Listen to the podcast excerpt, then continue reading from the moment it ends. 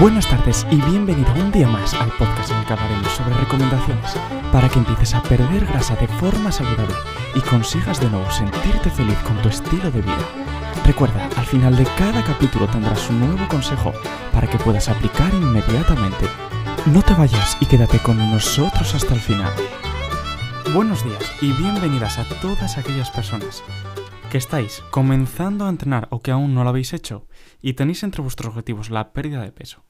En el capítulo de hoy vamos a hablar de un pensamiento que tiene mucha gente, sobre todo el sector femenino, a la hora de entrenar fuerza, y es, si yo voy al gimnasio, me voy a poner excesivamente fuerte, me voy a poner demasiado fuerte. Muchas personas piensan que por ir al gimnasio, por entrenar fuerza, se van a volver más lentos, sus músculos van a crecer de una forma exagerada y por tanto se van a sentir un poquito, digamos, inútiles, o incluso las mujeres piensan que por ir al gimnasio, de hoy para mañana o de hoy para dentro de un mes, van a perder su feminidad. Por lo general, pensamos que por el simple hecho de ir al gimnasio, con muy poco recorrido, con muy pocas semanas, con tan solo dos, tres meses, vamos a ponernos excesivamente fuertes. Y como comprenderéis, esto al final no se produce. Aunque no lo creamos, todas esas imágenes que tenemos de gente que está muy fuerte, gente que vemos ya sea en la televisión, ya sea en redes sociales como Instagram o este tipo de redes, son gente que llevan entrenando muchísimos años. Y cuando te digo muchísimos años, por lo general son más de 8 o 10 años. Y seguramente, además de entrenar, de alimentarse de una forma perfecta y de descansar todo lo que tienen que descansar, porque gran parte de ellos, aunque no lo creas, se dedican solo a eso, seguramente también tomen ciertas sustancias que les permitan crecer tanto. En la realidad, ¿qué es lo que ocurre? Que para que tú te pongas realmente muy fuerte o que tengas un cuerpo en el que esa musculatura se empieza a notar ya un poquito por encima de la media, tienes que estar en torno a 3, 4, incluso 5 años entrenando bien, alimentándote de una forma muy óptima y por supuesto descansando.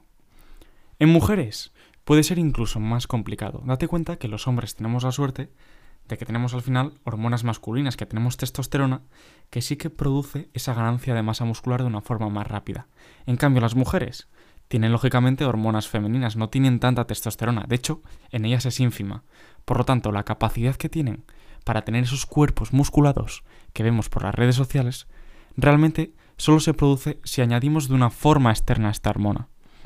Por lo tanto, si vas al gimnasio, no estés tan concienciado pensando, no voy a entrenar muy duro o no, incluso no voy a ir al gimnasio por el simple hecho de ponerte muy fuerte. Recuerda el objetivo de ir al gimnasio, el objetivo de entrenar fuerza, es ganar masa muscular. ¿Qué va a ocurrir con esta masa muscular? Pues que lógicamente va a dar una mejor forma a tu cuerpo, que por supuesto va a aumentar tu gasto energético porque como ya te hemos dicho varias veces, al final si yo tengo un kilo de grasa y un kilo de músculo, mi kilo de grasa para mantenerlo apenas gasta energía, pero mi kilo de músculo está quemando energía a lo largo de todo el día con el objetivo de mantenerse ahí, ya que si no iremos perdiéndolo poco a poco. De tal forma que ¿qué ocurre con esto? Que es un pequeño hornillo que va a ayudarnos a mantener los resultados que hemos conseguido en el periodo de tiempo que entrenemos. Al mismo tiempo, tienes que darte cuenta que si tú dejas de entrenar, estos resultados se van a perder, o al menos se van a ir perdiendo poco a poco hasta que al final no aparezca nada y vuelvas a estar como al principio. Por lo tanto, recuerda, si tienes miedo a ir al gimnasio, olvida esa idea por el simple hecho de ponerte más fuerte, ponerte más lento, que vas a estar demasiado grande, piensa que los objetivos de ganar masa muscular, de ganar fuerza, son muy superiores a los objetivos de quedarte sentado en el sofá o de simplemente hacer cardio, ya que una vez que pases un periodo en el que te alimentes bien, en el que entrenes bien y en el que descanses de una forma adecuada, notarás cómo los beneficios superan muy ampliamente a esos prejuicios que tenías. Al final, nuestro verdadero objetivo es crear esos hábitos, esos hábitos que te llenen por una vida que sea correcta, una vida sana, una vida en la que estés activo, en la que te muevas todos los días, que no te quedes sentado en el sofá, que entrenes, que comas bien y que sobre todo te aficiones a un deporte que debes de mantener durante toda tu vida. Hasta aquí hemos llegado hoy. Así que recuerda, empieza a poner estos consejos en práctica y no te preocupes porque dentro de muy poco tendremos nuevos episodios para seguir aprendiendo y entrenando juntos.